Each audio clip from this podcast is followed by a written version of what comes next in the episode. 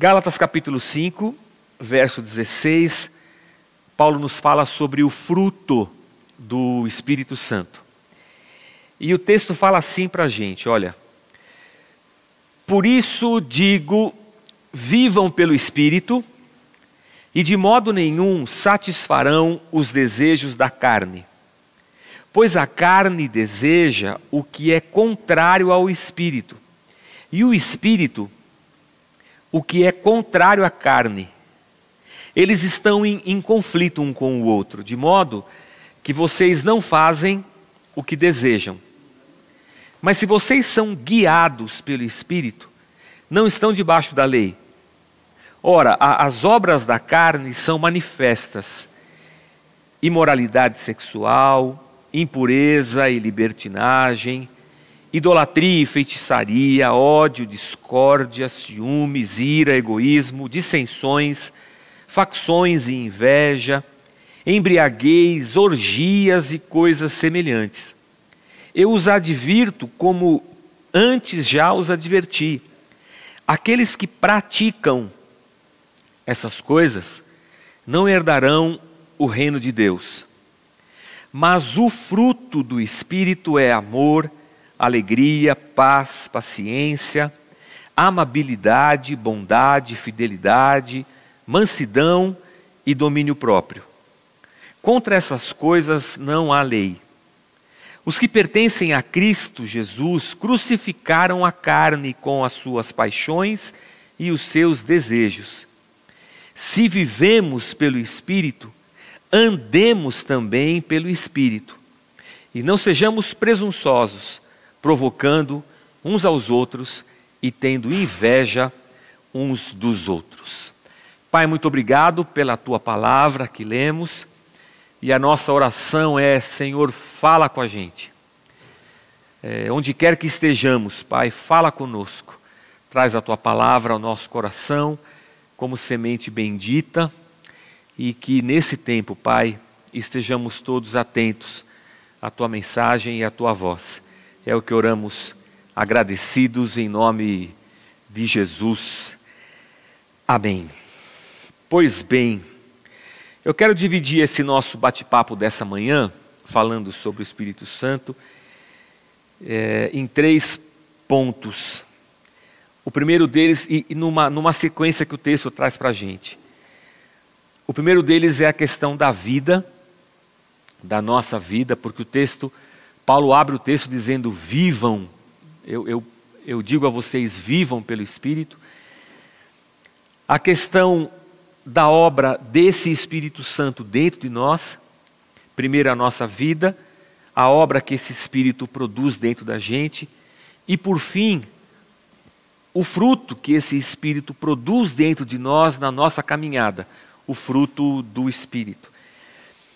E o Paulo é, é ele desenvolve com os Gálatas uma, uma conversa nessa carta que também que está muito calcada na questão da lei de Moisés e da novidade de vida que há em Jesus Cristo. É óbvio, o, o, o cristianismo ele emerge do judaísmo. Jesus era, era um judeu, os, doze apóstolos eram judeus. É, então, ao longo desse início da igreja cristã, a gente tem ainda um, um conflito grande entre as questões do judaísmo e da mensagem de Jesus Cristo. E muitos judeus convertidos ainda queriam que os novos cristãos, principalmente aqueles cristãos novos que não vinham de, de uma origem judaica, eh, eram gregos ou de outra nacionalidade, queriam que esses, que esses cristãos obedecessem à, à lei de Moisés. É, quase que para ser cristão você tem que antes ser judeu.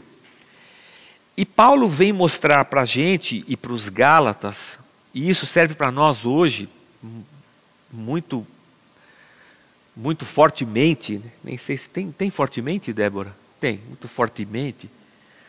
É, porque ele, ele, ele vai dizer assim: olha, o povo lá no judaísmo e no Antigo Testamento, ele caminhava vivendo a partir da lei, e era a lei quem dirigia a sua vida. Era na observância da lei que eles viviam. Mas Paulo agora está dizendo assim: há, há, um, há uma mudança de, de, de eixo da, da nossa vida. Eu ia dizer uma mudança de paradigma, uma palavra difícil, mudança de modelo. Se antes vivíamos observando a lei e cumprindo a lei, agora vivemos pelo Espírito. Há, há, uma, há um, uma outra dinâmica de vida para aquele que confessa Jesus Cristo como Senhor da sua vida. E por que essa nova dinâmica de vida? Então, Paulo vai dizer para a gente que habita em nós uma natureza carnal. E como recebemos o Espírito Santo, habita em nós uma natureza espiritual. E Paulo vai dizer assim: que essa nossa carne, corrompida pelo pecado, é, nos leva ao pecado, nos leva a pecar. Aliás, Paulo vai dizer que nós somos escravos do pecado. E se nós deixarmos a vida no vai da valsa, como falam lá em Guaranésia, deixar a vida no vai da valsa, é, o, o, o fim é o pecado. Então há dentro de nós uma natureza carnal que quer levar a gente para o pecado, e há dentro de nós, na nossa vida, a presença do Espírito Santo de Deus que quer levar a gente para uma vida com Deus. E tudo depende da nossa caminhada, da nossa vida. E o interessante aqui é que o apóstolo Paulo não está falando assim, olha, o Espírito Santo vai entrar em vocês, vai acontecer um milagre, um negócio poderoso, e vocês vão ser completamente diferentes. Não, ele não está dizendo isso. Ele está dizendo assim que nós precisamos viver de acordo com o espírito que Deus colocou dentro da gente. E nós não podemos mais viver de acordo com os desejos que a nossa carne tinha. Ou seja, Paulo não está dizendo de um momento, de um derramar, de uma unção, de uma visitação, que muda da água para o vinho tudo na nossa vida. Paulo está falando para nós de uma jornada de uma vida. E, e, quando ele fala assim, vivam pelo Espírito, é, é, é uma. Ele está dando uma obra para. Uma obra. Ele está dando uma ordem para a gente. Vivam de maneira diferente. E o interessante aqui é assim, ó. Você já, já foi na praia? Já deve ter ido. E você andou e, e ficou a, as suas pegadas na, na areia? Você, você já tentou, quando você era criança, tentou encaixar o seu pé na pegada do seu pai, assim, da sua mãe, porque o seu pé era pequeno, a pegada dele era grande? Paulo está dizendo assim, gente, deixa eu explicar uma coisa para vocês. Vocês precisam andar nas pegadas do Espírito Santo de Deus. Isso é interessante porque há uma, uma dinâmica aqui que depende da gente, de mim e de você. Vida espiritual, se é que a gente pode dividir vida espiritual de vida normal, porque está tudo aqui dentro da gente, mas vida não é uma coisa que acontece sem a nossa interferência. Uma vida com Deus é alguma coisa que depende de nós calibrarmos os nossos passos seguindo os passos do Espírito. É isso que Paulo está dizendo aqui para aquela igreja. Ele está falando de, de caminhada e ele está falando de comportamento. A grande diferença do Antigo Testamento para o Novo é que no Antigo Testamento se vivia para obedecer uma lei, e no Novo Testamento, essa lei que antes estava escrita no papel, agora foi escrita no nosso coração pelo Espírito Santo de Deus. A diferença também reside no seguinte aspecto: era impossível obedecer à lei. E a única maneira que nós temos de hoje Caminharmos nessa vida pelo Espírito é nós nos submetermos, nos sujeitarmos à vontade do Espírito Santo na vida da gente. Para que a partir de dentro esse Espírito nos fortaleça e nos dê condições de nós termos uma vida condizente com o Deus a quem nós servimos. Eu digo vida porque o cristianismo deixa de ser uma observância a ritos e ordens e passa a ser um, uma vida vivida. Toda vida é vivida, né? Toda morte é morrida, toda vida é vivida. Mas no sentido de que há uma mudança. E essa mudança constante, fruto da ação do Espírito Santo dentro do coração da gente, faz com que eu não viva aparentemente ou tentar ou, ou tentando moldar a minha vida a essa regra, mas há um espírito que está moldando a minha vida de dentro para fora, e eu estou trabalhando com ele na medida em que eu em que eu caminho. Eu digo isso, irmãos, porque a gente às vezes sempre espera um milagre na nossa vida espiritual. Nós cristãos temos essa ideia. Pastor, ora pela minha vida espiritual, para ela, ela, melhorar. E eu digo assim: como é que você separa a sua vida espiritual da sua vida que não é espiritual? Como é que nós vamos chamar a outra vida que não é espiritual? Vou chamar de vida material, vai. Como é que você separa essas duas vidas?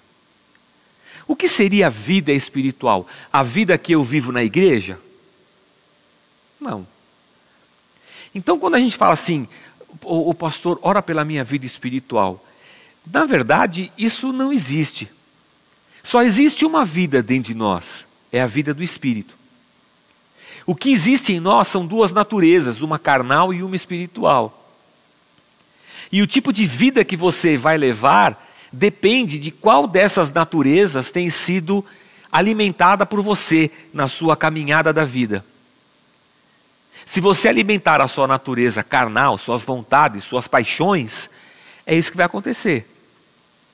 Mas se você se alimentar do Espírito na sua relação com Deus, a sua vida vai refletir essa novidade que é o Espírito Santo de Deus dentro da gente.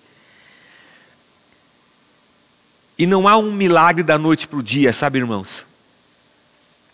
Existe uma caminhada de disposição, existe uma caminhada de, de sujeição, de submissão, existe uma caminhada de de oração, de busca, de meditação na palavra, de comunhão com o corpo que é a igreja.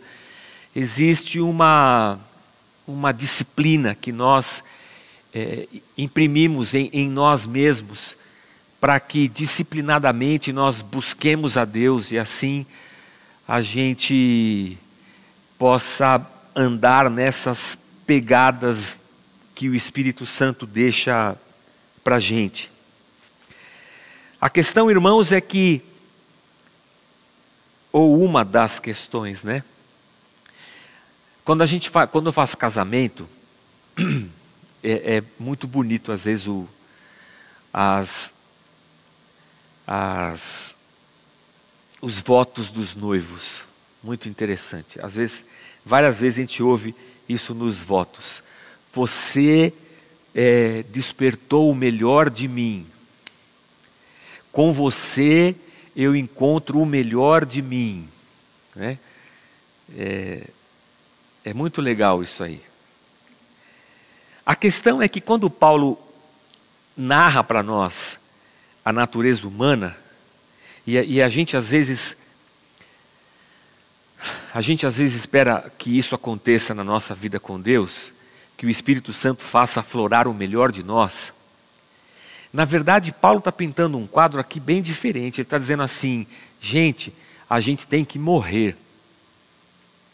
Você tem que sepultar, você tem que matar, tem que ir para a cruz o seu homem velho, o seu velho homem, aquele que não tem Jesus.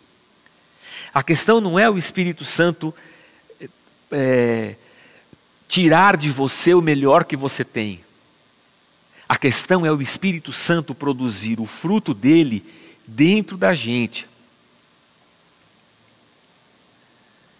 E a verdade cristã é bem, bem diferente dessa dos, dos votos, né? Ah, eu comecei a andar com Cristo e eu encontrei o melhor de mim. Não.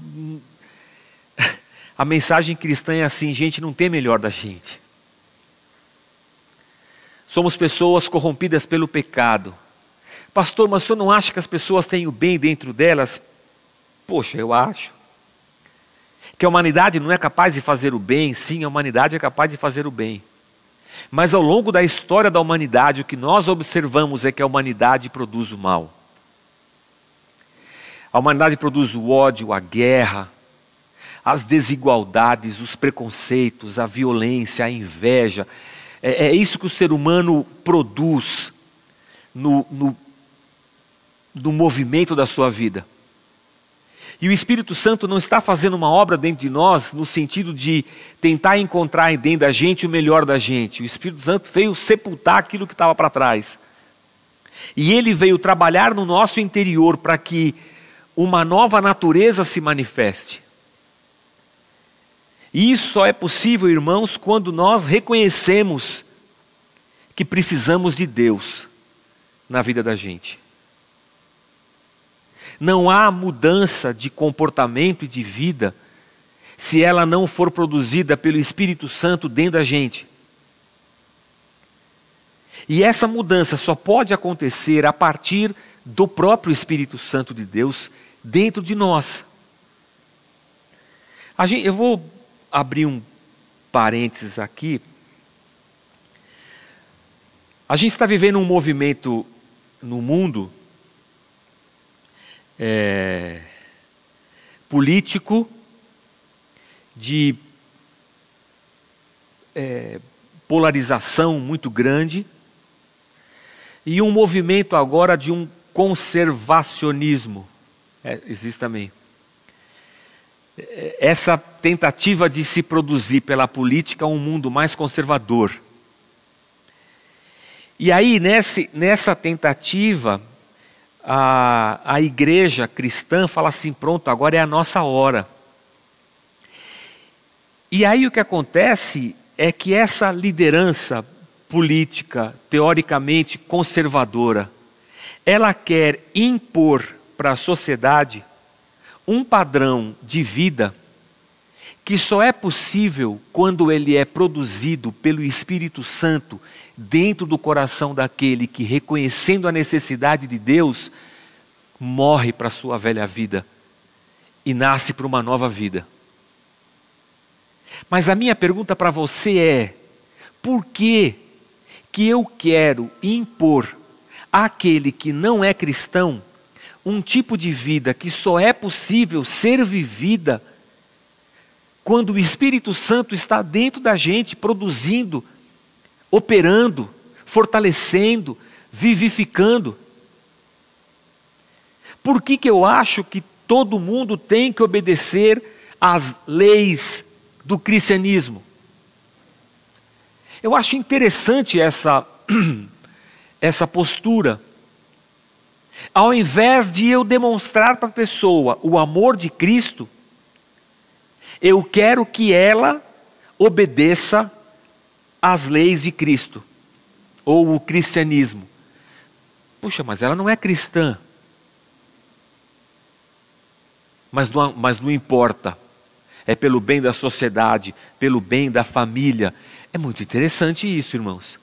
Eu não sei. Estou aqui conversando com vocês com a comunidade da Casa da Rocha Tatuapé. Mas para mim isso parece que não faz sentido algum. Não faz sentido nenhum.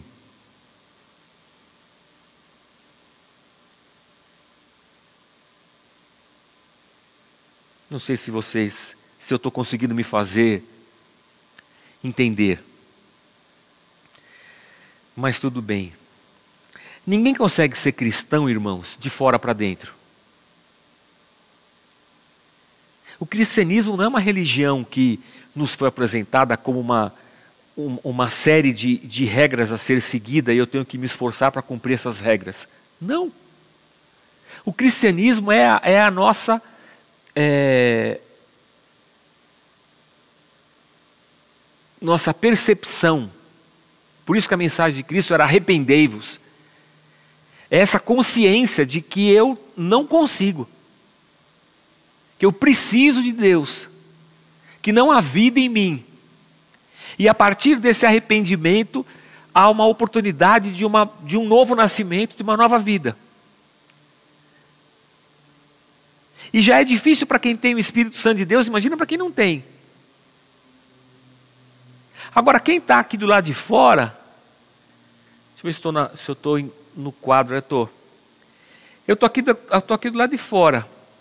E esse cara quer me impor o, o padrão de vida dele.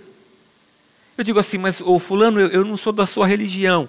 Não importa, você tem que obedecer ao padrão, o, o, o padrão que eu quero estabelecer. Ô irmãos, eu vou achar assim, ó, desculpa aí, mas esse cara é um idiota. Esse cara é um opressor. Esse cara, esse cara é um cara odioso. Quer dizer, eu não posso ser quem eu sou, ele só, ele, ele só me aceita se eu me enquadrar na realidade dele. Diz para mim, esse cara que está aqui fora vai gostar de cristão ou vai odiar cristão? Eu odiaria. Eu fugiria desse cara aqui que quer impor para mim um, um padrão de vida.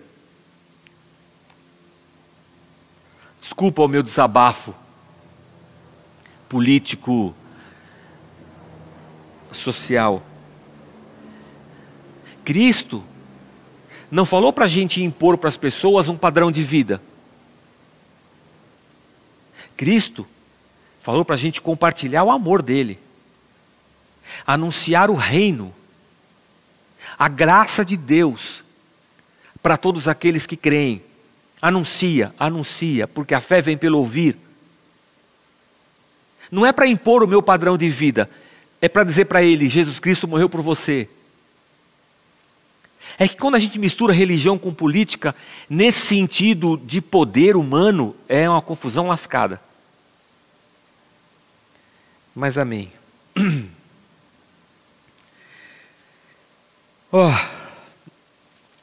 Então eu quero dizer para você, irmão, a luta que nós cristãos travamos no nosso coração e dentro de nós, entre a opção de uma vida de santidade e a opção do pecado, é uma luta constante para o resto da vida.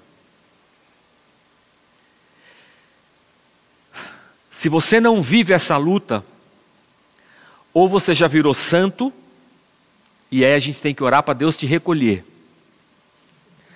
ou você está muito longe do cristianismo. Se não há dentro de você um confronto e uma luta diária nas suas escolhas da vida, onde eu coloco meu pé, qual passo eu darei hoje, e isso é todo dia, toda hora, em todas as situações. No que diz respeito ao meu papel como cidadão, como família, como pai, como cristão, como tudo. Se, se, esse, se esse conflito não brota dentro de mim, então há alguma coisa errada nessa estrutura toda e você precisa do Espírito Santo de Deus na sua vida. Mais do que você imagina. E o terceiro aspecto, irmãos, que é o primeiro é a nossa caminhada, somos nós quem vivemos.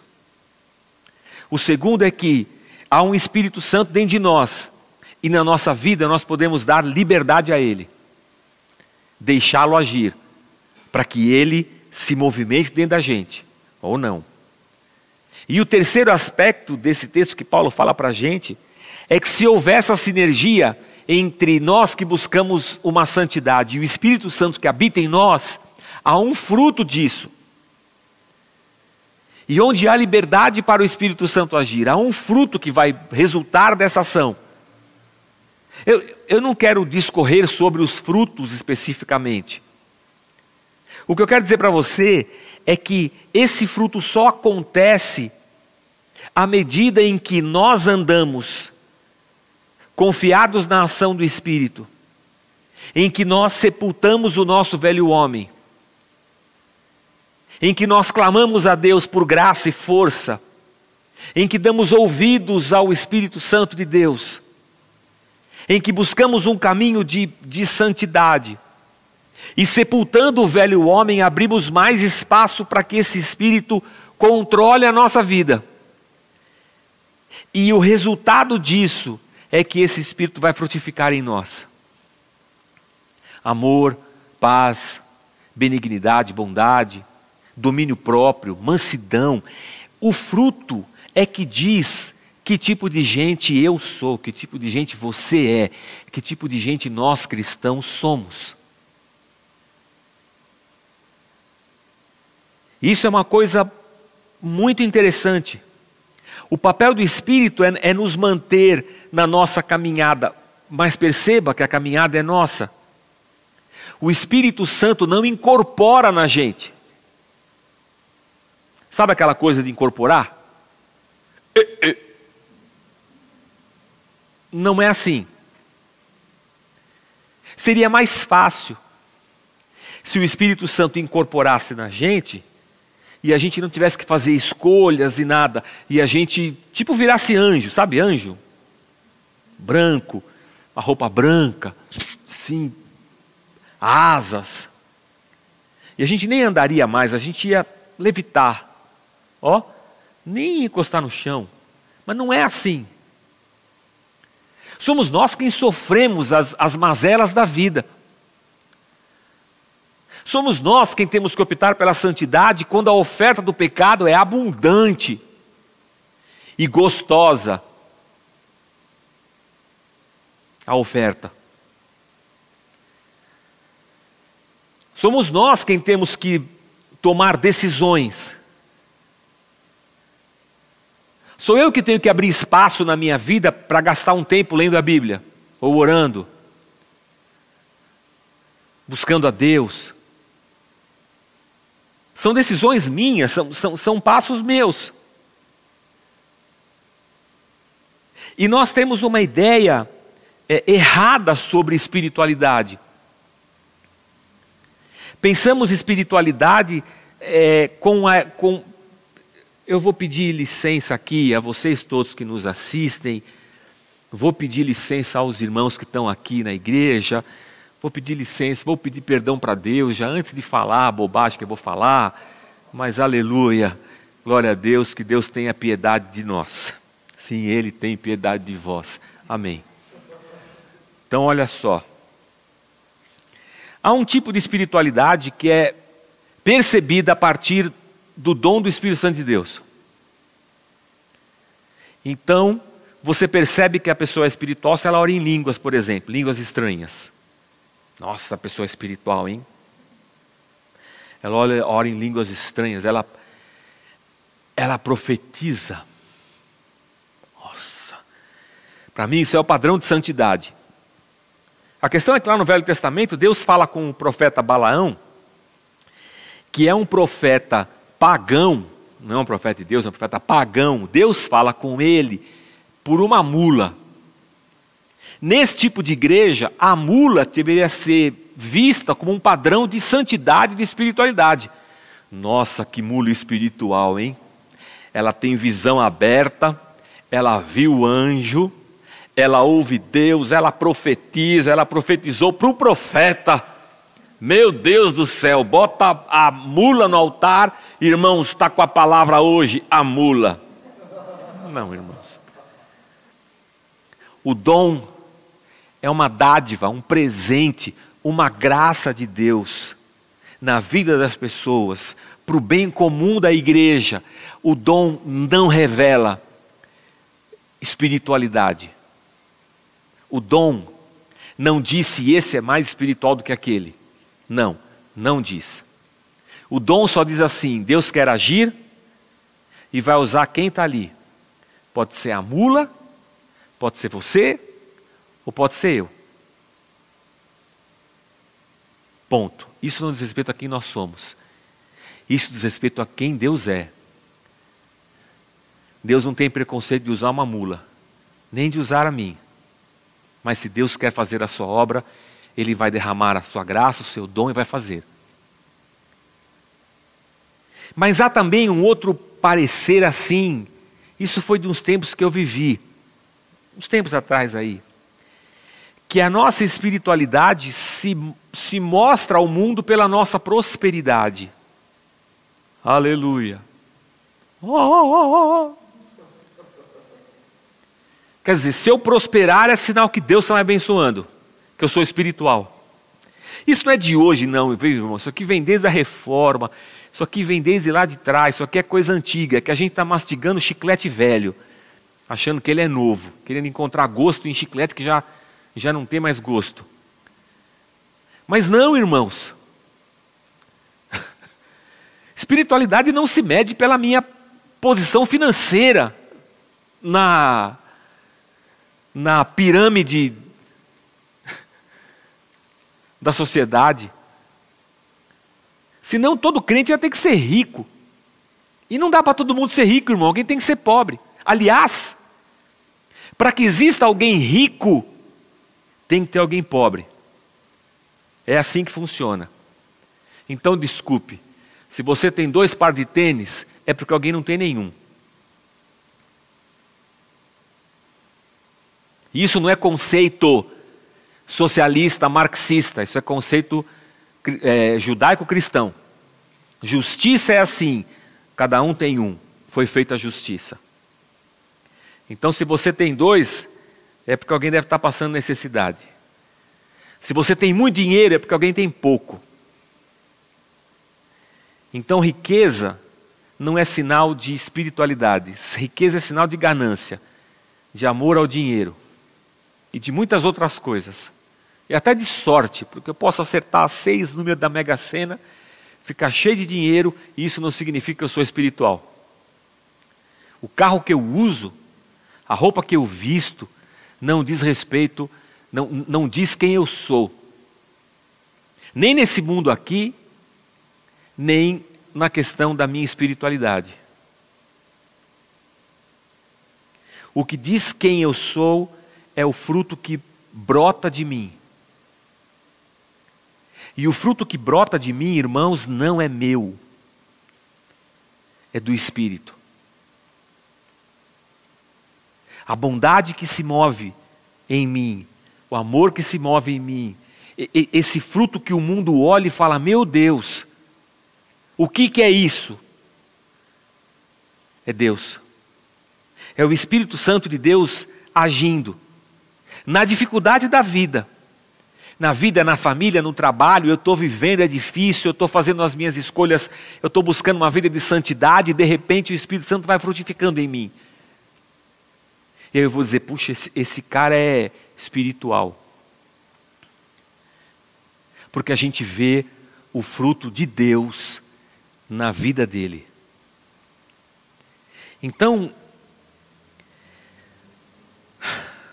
Paulo está tentando dizer para nós para mim, para você, e eu também estou tentando falar isso para você, é que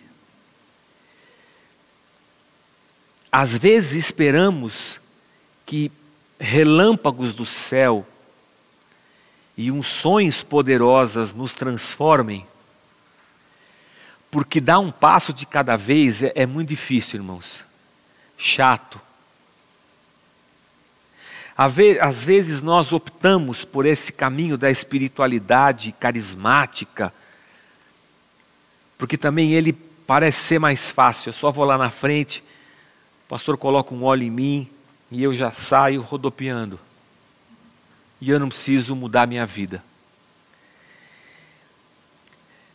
Mas o que Paulo está dizendo para nós e o que o Novo Testamento diz para a gente é que nós precisamos morrer e nascer de novo.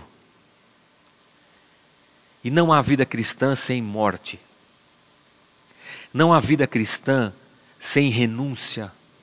Não há cristianismo em nós se nós não tomarmos a nossa cruz e negarmos a nós mesmos.